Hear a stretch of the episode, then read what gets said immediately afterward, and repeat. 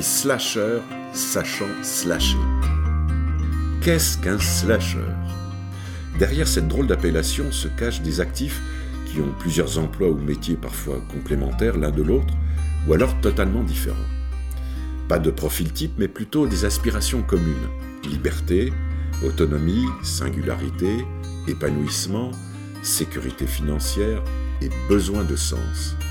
70% d'entre eux sont pluriactifs par choix, mais aussi par nécessité de s'apporter une stabilité financière ou un complément de salaire. La plupart revendiquent et affichent clairement cette polyvalence dans une société où il est toujours bon de pouvoir affirmer que l'on est spécialiste ou expert d'une seule chose. La question de la reconversion, de la passion, de la vocation, la quête de sens sont aussi au cœur de ce choix de vie. Une série en quatre épisodes à découvrir tous les jeudis du mois de mai 2021. Pour ce dernier épisode, Simone retrouve Sarah Bernard, chargée d'ingénierie de formation au Centre de formation professionnelle et de promotion agricole de Faillio, et paysanne savonnière, et de Amy David, maraîchère et plasticienne.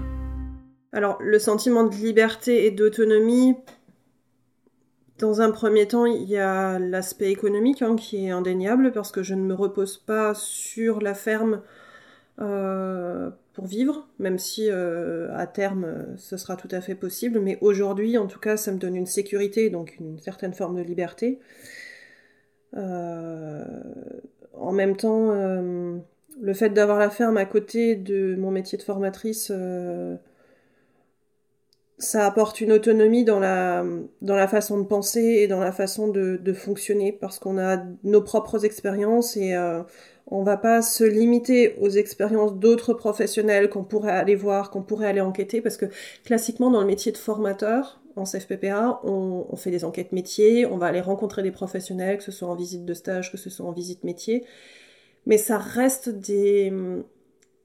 un regard extérieur, on se nourrit de leurs expériences bien sûr, mais c'est pas aussi profond et aussi personnel que euh, ce qu'on va vivre par soi-même. Donc euh, c'est vraiment, alors j'ai parlé de, légitimité, mais c'est une autonomie de pensée et une autonomie de se faire sa propre expérience et son propre avis sur les questions qui sont importantes et sur, pour lesquelles j'aurais du mal à me reposer sur euh, les expériences d'autres personnes uniquement parce que ça permet de se confronter. Donc, aller voir des professionnels, ça permet de se confronter à leur expérience, mais aussi du coup de, la comparer à la nôtre et de sentir si ce que la personne en face nous dit ou ce dont elle témoigne, ça sonne juste ou pas. Et quand ça sonne pas juste, on peut avoir une idée du pourquoi la personne s'exprime de cette manière-là, parce qu'on sait qu'on dirait peut-être la même chose pour cacher certaines vérités qu'on n'a pas envie de s'avouer, tout simplement. Parce qu'on a envie d'avoir l'air fort en général, on n'a pas envie d'avoir l'air faible. Et du coup, il y a des choses qu'on ne dit pas forcément, mais en ayant l'expérience perso, on sait pourquoi la personne dit ça et, pourquoi on va pas lui en vouloir aussi de dire ça? Ça m'apporte plus euh, de liberté. Je sais pas comment expliquer. C'est que dans les deux métiers, euh, j'ai la liberté de faire puisque je travaille seule j'ai aussi euh, les problématiques de travailler seul. En art, en art c'est assez facile de travailler seul dans l'atelier, tu es dans ta bulle et, et tu adoptes ton cheminement de création à ton rythme. en maraîchage, il y a des trucs techniques, tout seul, c'est compliqué quoi. Et donc, tu as, une liberté qui, s'offre à toi de, voilà, de faire à ta façon, de ne pas devoir de rendre de compte à ton supérieur ou à ton collègue. Et en même temps, tu es, es, lié au jardin tout le temps. C'est-à-dire, euh, tu... une fois que les cultures elles ont démarré, ben, tu peux pas partir 15 jours. quoi. C'est tes bébés, c'est... Même si tu te dis, bah ok, cette année, j'essaye de de pas trop travailler le dimanche pour dire qu'il y a quand même un moment où je prends soin de moi autrement. Mais tu es quand même obligé d'aller voir si tout le monde va bien, s'il y a une maladie qui s'est déclarée, euh, s'il y en a qui ont besoin d'être arrosés, il y a quand même des choses à faire. Donc en ça, ça pourrait être pris comme une non-liberté. En fait, tu t'enchaînes à un truc du vivant euh, dont tu es responsable et si tu en prends pas soin, bah, après ça va être compliqué d'avoir des légumes sur l'étal pour les clients. Donc il y a une espèce de truc quand même où tu es lié aux gens, tu es lié à ce, vouloir euh, d'autonomie alimentaire euh, en local et sur le territoire, il, quelque part il pourrait t'emprisonner ou te t'enchaîner, mais il m'enchaîne à du vivant, donc c'est le vivant, il je sais pas comment dire, il m'apporte d'autres choses. C'est-à-dire que je me dois d'être là et de prendre soin de tout ce monde-là et de faire pousser tout ce monde-là correctement.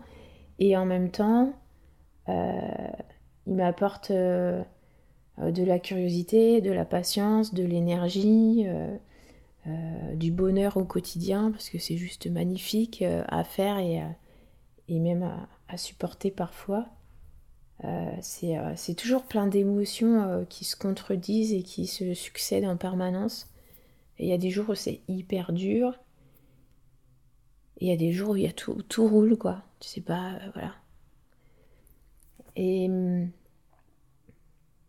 cette notion de liberté, elle est un peu, elle est un peu compliquée parce que comparé à des collègues qui, qui travaillent pas seuls et qui ont une équipe, bah oui, ils vont avoir plus la liberté de pouvoir euh, s'absenter euh, pour des rendez-vous ou pour euh, un week-end de vacances, de repos ou pour peu importe parce qu'ils sont pas seuls et que s'ils s'en vont, ils savent que le boulot sera fait et que ils vont pas perdre une culture parce qu'ils ont été prendre du bon temps pendant trois jours à la plage. Mais en même temps, c'est du, c'est du, c'est du c'est du boulot en plus parce que c'est travailler avec, c'est travailler avec déjà avec du végétal, avec le climat et avec des gens. C'est euh, c'est d'autres problématiques de qu'on n'a pas les mêmes libertés aux mêmes endroits malgré qu'on fait quand même le même métier. Donc c'est hyper ambigu comme question entre la liberté et l'autonomie parce que oui moi aujourd'hui je peux être autonome en, en légumes mais par contre, je suis plus autonome pour un tas de trucs parce que j'ai plus le temps de faire un tas de trucs. J'ai plus le temps de faire mon pain, j'ai pas le temps de faire mes bocaux, j'ai pas le temps de faire mes confitures. Donc euh, j'ai besoin d'autres gens sur le territoire qui eux font ça pour pouvoir me compléter. Donc c'est pas une autonomie individuelle, ce qu'on en parlait l'autre jour, c'est une autonomie collective partagée, ce truc de chacun avec ses compétences sur un territoire. On va, on va apporter quelque chose, on va apporter notre savoir-faire et notre, euh, notre production, notre aide à la personne, ou notre aide euh, aux soins, à la culture et tout ça. Et, euh, c'est en ça que je pense qu'on peut atteindre la liberté tous. C'est euh, en faisant tous ensemble au même endroit, avec nos capacités différentes. Et parce que moi aujourd'hui, en tant que artiste plasticienne et maraîchère, il y a plein de choses que je n'ai plus le temps de faire. Et du coup, est-ce que je suis vraiment libre? C'est quoi la liberté? C'est de pouvoir euh, euh, planter tes choux en rond plutôt qu'en ligne? C'est de pouvoir euh, te détacher un peu du temps et de faire autre chose Je sais pas. C'est beaucoup lié à la question du bonheur aussi. Si t'es heureux de faire les choses, travailler c'est une chance sucette, c'est pas. C'est pas grave, c'est pas. Très dur, je dirais pas, parce que j'y trouve mon compte, sinon je ferais autrement. Mais euh, la contrainte du temps, elle est évidente. Euh, parfois on se dit, bon là, il fait super beau, il faudrait que je fasse telle et telle chose. Et puis, bah non, il fallait en cours. Alors ça, ça arrive hein, quand, je dis, euh, matin, je veux pas aller à l'école, j'ai pas le choix. c'est moi la formatrice, ça va un peu se voir si je viens pas. Et oui, c'est surtout cette question de la gestion du temps. Mais autrement, des, des contraintes hyper fortes J'en ressens pas forcément. J'ai la chance d'avoir une super équipe, d'avoir une directrice qui, euh, avec laquelle j'arrive à, très bien travailler, euh, même si forcément on a des différents, et même si forcément euh, parfois elle m'agace, mais je pense que je dois l'agacer aussi, hein, des fois, c'est humain. J'ai pas spécialement de contraintes. C'est vraiment un choix. Hein, donc. Par exemple, dans le métier de maraîchère, que je ne retrouve pas dans le métier de plasticienne, c'est la difficulté au quotidien en saison, si le mental va bien, quand tu as du mal physiquement, ça tourne, et vice-versa. Mais si les deux vont mal au même moment, tout devient super compliqué. Parce que quand physiquement ça va pas trop, ben, si mentalement ça va, les cultures ça va, t'arrives à faire t'arrives à faire le boulot, t'arrives à prendre le temps de faire les choses et trouver un moment dans la journée aussi où tu reposes ton corps euh, pour pouvoir tenir. Et si ton corps est en pleine forme et que moralement il y a une petite baisse de. Ben en fait, t'arrives quand même à tenir parce que ben, même si tu fais pas les choses avec entrain, ben, ton corps lui il est capable de le faire donc tu deviens plus une machine et puis tu fais les choses parce qu'elles sont elles doivent être faites. Mais les jours où les deux sont compliqués, bah là, moi, en général, je pose les outils, je me casse. je vais faire autre chose, je pars marcher dans la forêt ou je rentre chez moi lire un bouquin, mais ça m'apprend vachement aussi à, relativiser et à et à lâcher prise en fait. Ça m'aide à lâcher prise dans mon travail artistique, mais en fait au quotidien, même au jardin, et du jour juste je lâche prise parce que je sens que je sens que ça va pas, que ça s'enchaîne pas comme il faut et que c'est pas en m'acharnant sur le truc. si je le vis mal, je, je, vais, je vais pas faire des trucs bien quoi. Donc euh, je crois que c'est toujours lié au bonheur de faire les choses, de d'avoir plaisir à faire les choses. Je pas que je le revendique. Après, euh, oui, je, le dis assez facilement que je suis double active et euh, les gens trouvent ça souvent assez intéressant. Ils me demandent comment je fais pour faire les deux à la fois. Alors bon, j'ai pas d'enfant, donc ça aide. Je suis très proche du boulot euh, géographiquement, donc là aussi ça aide. C'est un métier dans lequel il y a pas mal de souplesse. Euh,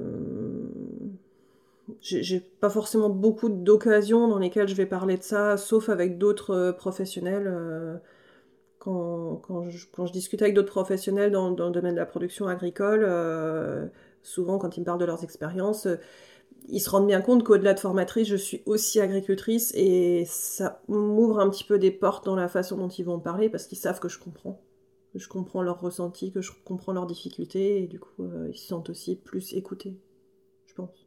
Ça, je le ressens pas vraiment parce qu'en fait, mon, mon métier de maraîchère, étant donné que je vends mes légumes en direct, j'ai rencontré plein de gens. J'ai rencontré des gens qui me connaissaient déjà, qui, ont, qui avaient vu mon travail artistique en expo. J'ai rencontré plein de gens qui ne me connaissaient pas, des gens du territoire ou d'ailleurs. Et, bien sûr, j'en parle, euh, j'en parle de mes deux métiers, euh, je le montre. Euh, euh, comme je peux parler du monde culturel en fait, euh, qui est très important pour moi. En fait, j'ai pas vraiment de relation avec les gens qui pensaient que euh, que j'avais pas vraiment un métier ou que c'est pas possible de faire les deux. Donc à, aucun moment j'ai besoin de défendre ça. Par contre, avec toutes les nouvelles personnes que que je fréquente par le biais de mes deux activités, euh, j'en parle et je le revendique. Et c'est aussi, euh, ça permet aussi aux clients, par exemple, de, légumes, de comprendre pourquoi, à un moment donné dans l'année, je suspends la vente, c'est que je fais aussi autre chose. Donc, euh, astucieusement, tu suspends la vente l'hiver quand il y a moins de légumes au champ et que c'est beaucoup moins intéressant de venir acheter ces légumes chez le producteur. Mais euh, du coup, c'est important pour moi aussi de dire aux gens, je ne suis pas que ça. Je ne suis pas que paysanne, je ne suis pas euh, qu'une maman euh, de légumes, je suis avant tout créatrice et j'ai besoin de ce langage-là aussi pour vivre, pour avancer, pour vivre sur ce territoire. Donc c'est pas l'un sans l'autre, c'est pas l'un ou l'autre, c'est c'est l'un avec l'autre et j'essaye de composer au mieux pour euh, ne pas laisser mes clients pendant six mois de l'année et pour pas, euh, moi, me perdre euh, entre l'un ou l'autre. Je me suis pas posé la question. Je me suis pas tellement posé la question. alors déjà, mon entourage est pas énorme. On vit de façon assez isolée déjà de notre famille qui est, qui est loin. Je pense que dans ma famille, ils comprennent pas forcément ce que je fais, ils se rendent pas compte hein, de, du travail que ça représente. Souvent, on a le reproche qu'on vient pas les voir souvent. Alors, entre ma mère qui est à 3 heures de route d'ici et puis mon frère qui est à Londres, ils auraient plus facile de se déplacer mais ils le font pas plus que ça non plus. Et euh, pour le coup, nous, pour partir, c'est très compliqué entre les chèvres et les chevaux. Trouver un remplaçant euh, de confiance euh, qui sache faire les deux, pour l'instant, on n'a pas trouvé. Et puis on a, on a, on n'a pas forcément les moyens financiers non plus de le faire. On y réfléchit, mais on trouve pas la personne qui va bien. Donc, dans notre entourage, c'est plus vu de loin et pas forcément compris, je pense. Ça, c'est parfois un peu frustrant de se dire on essaye de faire quelque chose de bien et puis au final, les personnes les plus proches de nous ne euh, comprennent pas. La, mère de mon mari pense toujours qu'on fait du fromage d'ailleurs. Elle, elle, réalise pas qu'on fait du savon. Bah, là, c'est pareil, c'est assez compliqué parce que je crois que dans la tête de plein de gens, je voulais pas, c'était pas faire quelque chose en plus. Parce que pour plein de gens dans mon entourage, être artiste plasticienne, c'est pas vraiment faire quelque chose c'est pas un vrai boulot. Donc euh, pour beaucoup de gens d'ailleurs, il euh, euh, y en a beaucoup qui ont cru que j'arrêtais ce que je faisais et qui savaient même pas, comprenaient pas vraiment ce que je faisais pour faire autre chose. Pour mon entourage proche, mes parents, la première question c'est que je ne mesurais pas d'ailleurs à l'époque, et maintenant je le dis et je le redis, c'est la question que c'est un métier très dur. Et je me rappelle euh, mon père qui a dit Mais tu vas pas faire ça C'est trop dur Mais si, t'inquiète Il y a une espèce de truc un peu. Euh, elle est folle, quoi. Mais pour. pour euh, je crois que. Pour plein de gens, c'était pas faire quelque chose en plus, c'était de faire quelque chose. De faire, de faire autre chose. Et en plus de faire autre chose qui était totalement différent de ce que je faisais déjà ou du milieu duquel je venais. Et mm, du coup, ça paraît, euh, pour euh, certaines personnes, ça paraît énorme ce que j'ai fait. Ouais, t'es parti, euh, t'es formé, tu t'es installé à ton compte, mais en maraîchage, c'est un des métiers les plus durs de l'agriculture. Et ça, je le découvre encore aujourd'hui. C'est un métier qui est des plus compliqués. Euh, et, les gens sont, sont un peu euh, surpris, mais euh, en mode respect, quoi. Et je crois pas que. Je crois pas que. Je crois pas qu'il faut, il faut le lire comme ça. Parce que moi, je l'ai. C'était hyper facile pour moi de le faire. Je pense pas que c'était dur de faire ça. Et c'est ça qui, c'est en, ça que je pense que que tu sois euh, plasticien, infirmier ou, euh, éducateur, tu peux être maraîcher. Si à un moment donné pour toi c'est le c'est l'évidence et c'est le métier que tu as envie de faire. Alors il y a beaucoup de formateurs euh, techniques en CFPP Action Double Actif et en général c'est pour ça qu'on va aller les chercher parce qu'ils sont compétents euh, ils sont compétents, ils savent de quoi ils parlent techniquement, ils ont cette expérience, euh, ils ont cette légitimité vis-à-vis des stagiaires. Dans les formateurs en gestion d'entreprise, euh, j'en connais assez peu finalement. Il y en a beaucoup qui ont des diplômes en relation avec cette activité-là, qui ont été peut-être techniciens de chambre d'agriculture, conseillers, etc mais euh, c'est pas quelque chose d'assez répandu. Et alors, euh, du côté des savonniers, déjà il y en a très peu qui sont aussi éleveurs. Il y en a un certain nombre dans tout ce qui est élevage d'ânes, ânesse, pour le lait d'ânesse, il y en a un certain nombre. Mais assez fréquemment, c'est des bondillonneurs, c'est-à-dire qu'ils vont acheter une pâte à savon, qui vont passer dans une extrudeuse et rajouter le lait et puis certains composants euh, aromatiques. Il y en a quand même un certain nombre. Je, pense que j'en connais euh, une petite dizaine des artisans savonniers asignés. Et je, pense que j'en connais deux ou trois qui font ça avec du lait de chèvre. Mais alors personne, de ce que je sais, n'est double actif. Je connais pas de paysans savonniers éleveurs de chèvres formateurs. ça fait beaucoup, il y, il y en a pas beaucoup qui font ça. Non, en formation, euh, si je me rappelle bien, la plupart euh, des gens qui étaient en formation avec moi, on était 10. Hein. dans la promo et euh, je crois que j'étais la seule à prévoir une double activité.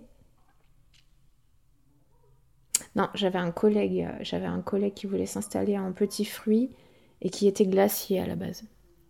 Donc c'est deux métiers intrinsèquement liés, mais euh, c'est deux métiers quand même différents. Il y a un métier de terrain, euh, de production et un métier de transformation et de vente. Euh, mais sinon, tous les autres, ils étaient, ils étaient là pour la plupart en reconversion professionnelle pour devenir maraîcher. Donc s'installer en tant que maraîcher et que ce soit l'activité. Ce qui aussi peut être très dur parce que ça veut dire qu'il faut que tu arrives à vendre des légumes toute l'année. Parce que c'est ton seul revenu. Donc ça pose d'autres questions. Mais on n'en parlait pas tellement en fait dans la formation. Euh.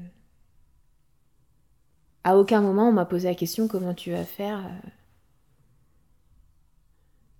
Bah ouais, parce que en fait, la formation que j'ai faite, au-delà du fait que tu vois sur le terrain quand tu es en stage euh, ce qui se passe chez les maraîchers, comment on cultive des légumes, la formation est faite pour être chef d'entreprise.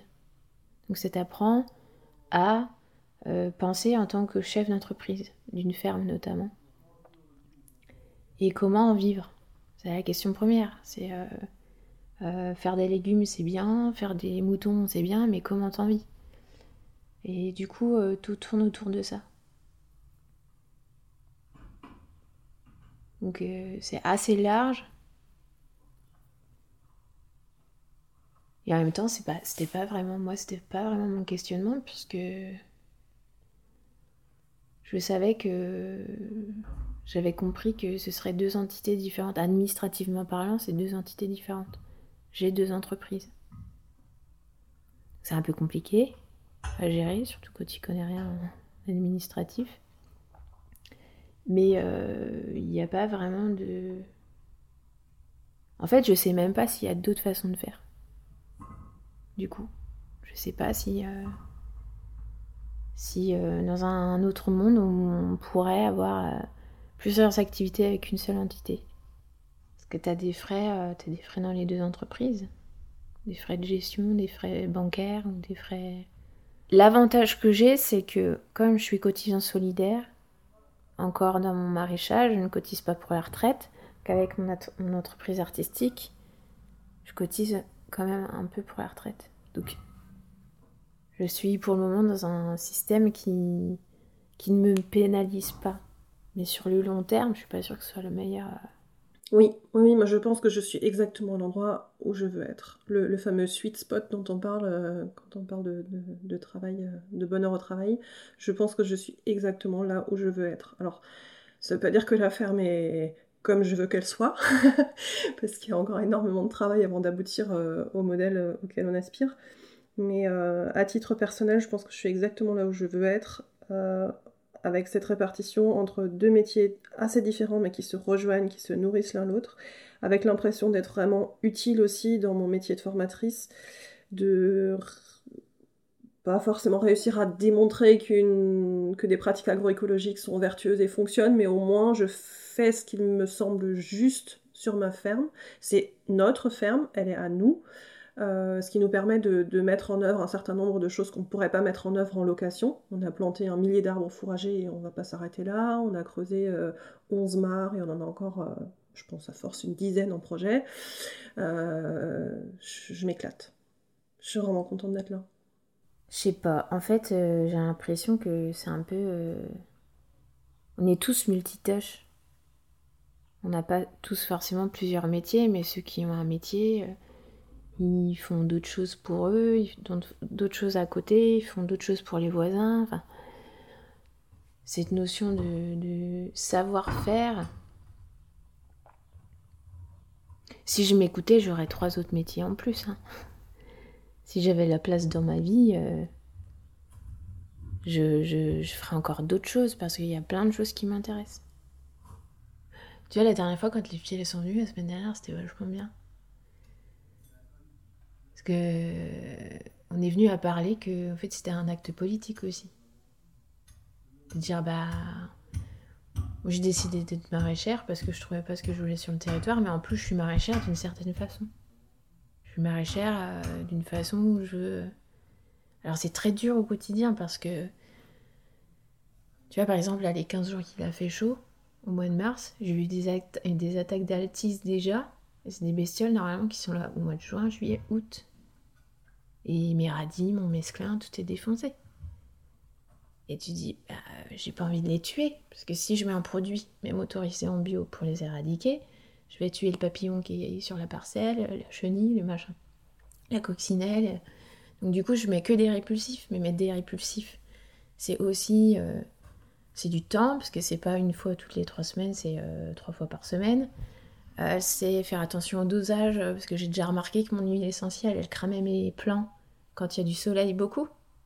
Et en fait, c'est quand il y a du soleil qu'il y a les bêtes que tu dois mettre le produit. Donc le lendemain, tu te pointes à tes feuilles de navet ou de chou euh, qu'on commence à griller, quoi. Tu te dis, ah putain. Parce que tu veux pas tuer ce qu'il y a sur la parcelle, donc tu utilises des répulsifs. Et c'est hyper compliqué parce que du coup, c'est un acte politique aussi de dire, oui, je veux qu'on mange des légumes, je veux qu'on puisse manger, mais je veux travailler avec la nature, je veux travailler avec ce qui m'entoure, donc je vais pas, euh, euh, je vais pas tout défoncer au profit. Je veux pas me faire de l'argent sur la nature, je veux faire de l'argent sur le. Et du coup, euh, c'est des choix euh, éthiques, c'est des choix. Euh, mais c'est très compliqué au quotidien. Parce que ben, j'ai des collègues qui arrivent à sortir des choux sur leurs étals quand moi, j'arrive pas. Parce que ben, on n'aura pas mis les mêmes produits. Et c'est tout, toute la question de, du ce monde, de, ce monde de rentabilité, productivité et de capitalisme, de dire bah ouais mais t'as une entreprise qu'il faut la faire tourner, il faut que tu rendes du fric quoi. Mais dans quelles conditions je rentre du fric? Dans quelles conditions je me fais un salaire? J'ai envie de... Tu vois, je pense toujours aux enfants. J'ai pas d'enfants, je suis pas maman. Et pourtant, je me sens responsable des enfants de mes copains, copines putain, mais qu'est-ce qu'on va leur euh, donner? Qu'est-ce qu'ils vont récupérer? Et du coup, euh, je suis, c'est hyper euh, social aussi comme travail parce que quand tu vends tes légumes sur l'étal et qu'on dit ah bah t'as encore pas de salade, ben non, les limaces elles avaient tout défoncé et j'ai pas mis de. Ou les chevreuils l'année dernière, j'ai eu le cas des chevreuils et plusieurs personnes m'ont dit bah le chevreuil il faut le tuer. Bah en fait. Non, je vais essayer de trouver autre... comment faire autrement, mais j'ai pas envie de le buter parce qu'il vient bouffer 300 salades. Euh, ouais, il m'emmerde de manger mes salades. Mais je vais pas. Tu vois, c'est pas lui ou moi en fait. C'est comment on peut faire ensemble pour que nous on arrive à se nourrir quand même sans qu'ils nuisent. Euh. Alors il y a des jours je m'énerve hein, contre les limaces et je leur dis euh, allez vous faire votre propre jardin. Il y en a marre que vous mangiez tout dans mon jardin quoi. Mais en même temps, c'est pas comme ça que ça se passe. Et du coup, j'essaye d'expliquer aux gens. Je, me demande, le consommateur, ce qu'il veut. Quand il vient sur mon étal et qu'il trouve pas tous les légumes qu'il a sur sa liste, bah s'il veut que je travaille en bio et que je travaille avec la nature, il faut qu'il accepte que j'ai pas tout tout le temps. Parce qu'à un moment donné, j'accepte aussi d'être face à des problématiques et d'essayer de raisonner et de... Et c'est des choses qui prennent du temps, comme tout à l'heure je te disais, une culture que tu vas mettre en place cette année et qui se déroule pas bien, bah, la prochaine fois que tu essayes de le faire mieux, c'est l'année prochaine. Et avec les, avec les ravageurs et les maladies, c'est exactement la même chose. Cette année, je vais essayer de contrer euh, les limaces de telle façon. Et si ça se passe mal, ou que j'arrive pas à trouver encore le bon équilibre, bah, l'année prochaine, je réessayerai encore avec autre chose. Mais du coup, c'est tout sur le long terme. Et du coup, à chaque fois, je me dis, où est-ce qu'on place les curseurs? Où sont les limites?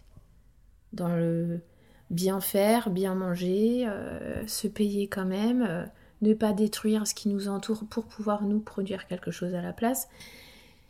Je, c'est usant, mais je me pose des milliards de questions nuit et jour, quoi.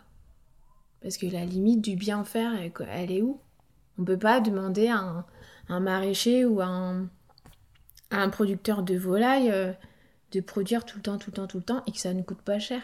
Tout prend, prend du temps, tout coûte cher. Euh, c'est un savoir-faire que tu développes, c'est des techniques que tu mets en place, que tu apprends, que tu développes aussi. Donc tout ça, ça prend beaucoup de temps, quoi. Donc tout ça, ça relie tout, ça lie le social, l'éthique, le politique, euh, de dire, ben ok, je regarde pas le navire couler, je fais quelque chose, mais c'est pas parce que je fais quelque chose que tout va être parfait tout de suite. C'est difficile parce que la première chose à laquelle on pense quand on pense à deux métiers, c'est le temps que ça prend et la fatigue que ça implique. Euh, après, euh, c'est assez particulier dans le sens où là, on arrive à trouver un équilibre entre deux activités assez différentes et où ça permet de nourrir une activité par l'autre. Donc c'est vertueux parce qu'on reste pas euh, dans une seule activité à tourner en rond et à, à, rester toujours sur le même type de tâche. Alors de là le recommander, ce serait pas forcément euh, comment? Ce serait pas forcément un bon conseil de, le recommander à, tout le monde. C'est épuisant, euh, c'est génial, mais c'est épuisant. Et après, euh, on fait beaucoup de sacrifices aussi pour, pour avoir ça. on fait des sacrifices au niveau de la vie sociale, on fait des sacrifices au niveau des loisirs. Donc c'est c'est pas évident. En fait, on, fait rien d'autre à part. Enfin, je fais rien d'autre à part travailler. J'ai pas le temps. Donc, euh, heureusement que, que, mon travail, enfin, mes emplois, mes tâches, je, les aime bien, mais des jours, c'est saturation. Et on, arrive à saturation, on se dit, mais euh, en dehors du travail, je, je, peux faire quoi? Je suis trop fatiguée euh, pour faire du yoga. J'ai essayé de faire du yoga samedi, je, me suis écroulée. J'arrive même pas à faire d'étirement. Donc, c'est pas bien. Je, suis trop fatiguée pour lire, je m'endors. J'essaie de tricoter pareil, on s'endort. Donc, euh, non, je suis pas sûre de forcément avoir envie de le recommander. Il faut que chacun fasse son choix et ait envie de le faire euh, en dehors de toute recommandation. C'est bien plus qu'un métier en fait.